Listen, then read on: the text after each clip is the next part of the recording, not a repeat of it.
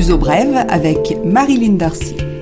Bonjour, bienvenue dans ce nouveau numéro de Luso Brève, votre programme en français pour les communautés francophones du Portugal et du reste du monde. L'Assemblée municipale de Lisbonne, l'un des organes de l'exécutif municipal, a approuvé le nouveau règlement d'hygiène et de gestion des déchets proposé par la mairie, un règlement qui devrait clarifier de nombreuses situations, estime la mairie.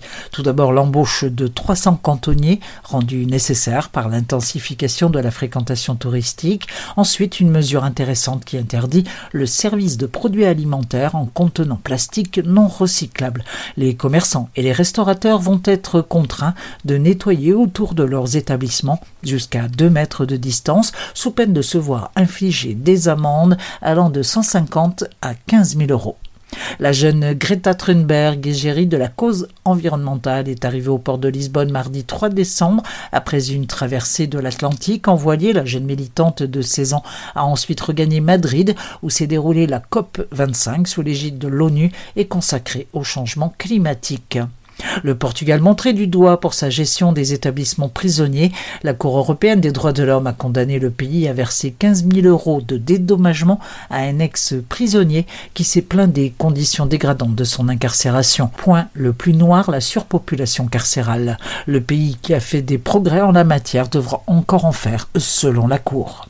Pour tous les Portugais et entreprises portugaises, une bonne nouvelle. Le Sénat américain a emboîté le pas à la Chambre des députés et approuvé une loi qui facilite l'attribution de visas aux ressortissants des deux pays dans le cadre des activités commerciales. La mesure permettra d'assouplir les investissements portugais sur le sol américain. Le Portugal continue à améliorer ses résultats en ce qui concerne l'éducation et la formation des jeunes, selon le PISA, qui mesure euh, c'est dans les pays de l'OCDE. Bémol, toutefois, net recul en sciences, l'un des trois piliers, avec la lecture et les mathématiques prises en compte dans cette étude. Autre point noir, seuls 76% des élèves concernés ont réalisé les tests du PISA contre 80% exigés. L'enquête est cependant validée, mais les responsables du PISA devront expliquer ce différentiel. Le Portugal participe au PISA depuis sa création il y a 18 ans et c'est en Europe le pays qui a le plus progressé. En tête du tableau de l'OCDE, les pays asiatiques. Pour la troisième année consécutive, le Portugal remporte une bonne dose d'Oscar du tourisme, 12 prix au total pour le pays, dont les qualités sont largement reconnues. Entre autres, cette année, le World Travels Awards de City Break pour Lisbonne. Le Portugal était en compétition catégorie Europe. Les World Travel Awards récompensent plusieurs centaines d'activités, villes, compagnies aériennes, agents touristiques et hôtels dans le monde entier. La page des entreprises Transavia ouvre de nouvelles lignes aériennes. La filiale low cost d'Air France va en effet rejoindre 14 nouvelles destinations depuis sa base de Montpellier vers l'Espagne, l'Italie, la Tunisie, la Grèce, le Maroc et le Portugal. Un positionnement méditerranéen où la compagnie a peu de concurrence si on exclut le Maroc. Au printemps 2020, Transavia disposera de deux Boeing 737 pour sa quatrième base en France, après Paris-Orly, Lyon et Nantes. Auchan ouvre un nouveau supermarché à Passo de Arcos, une zone urbaine où se trouvent de nombreuses entreprises ainsi que des universités, 260 travailleurs et une nouveauté, une zone drive takeaway, l'achat d'un repas sans sortir du parking. La concurrence espagnole Mercadona ouvre elle aussi un nouveau supermarché à Villanova de Gaia où elle est déjà installée. Cette fois, 170 emplois sont à la clé. L'uso brève, culture. Les suggestions culturelles de Louzo Brève, souvent copiées, mais inégalées. Ouverture de la galerie Lisbonne Galerie le 6 décembre, une galerie boutique exclusivement consacrée à Lisbonne sous le signe de la photographie, principalement.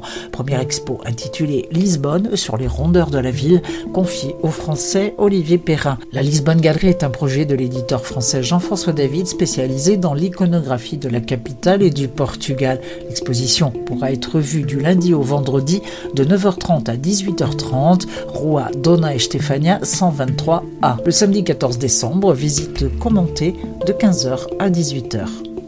Café thé gratuit dans Lisbonne, le pendant hivernal des boissons rafraîchissantes proposées l'été à l'espace EPAL, la compagnie des eaux, avenue de la Liberté, c'est près des restaurateurs. À nouveau, il s'agit de promouvoir l'eau du robinet, excellente. Et la compagnie EPAL est associée à Delta, la société de café.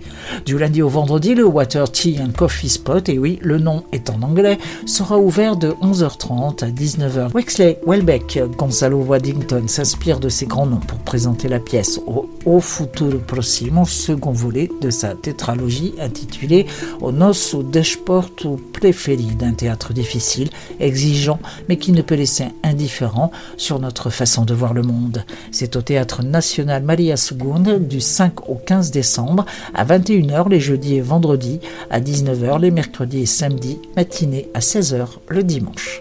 À ne pas manquer, hors des sentiers battus, puisque ça se passe à Caramulo, une exposition sur l'art de la persuasion, l'artistique, utilisé comme arme de propagande pendant la Seconde Guerre mondiale, avec des films, des affiches, des textes et des reproductions, plus de 200 au total, provenant des pays impliqués dans le conflit France, Italie, Angleterre, États-Unis, Allemagne, Japon, et Union soviétique jusqu'au 29 mars 2020, fermé pour Noël et 1er janvier, billet à 8 euros, musée de Caramulo. Le 6 décembre, anticipation de Noël à l'église Saint-Roch, natale à Lisbonne, par l'orchestre Orbis, de 21h30 à 22h30 du baroque au modernisme, dans une église d'apparence austère et pourtant très riche à l'intérieur. Une organisation culture dans la rue d'Égéac. Ne manquez pas à la galerie Canopé rue Bernardine Ribeiro, numéro 43, l'exposition de sculpture de Sabine Champredonde intitulée Tapis rouge, buste de femmes inspirées de célébrités. Surtout une attitude de ces femmes créées à partir d'objets de récup. Sexy et surtout provocateur d'intelligence. Le 7 décembre, profitez-en pour faire des cadeaux de Noël avec la braderie organisée dans l'atelier.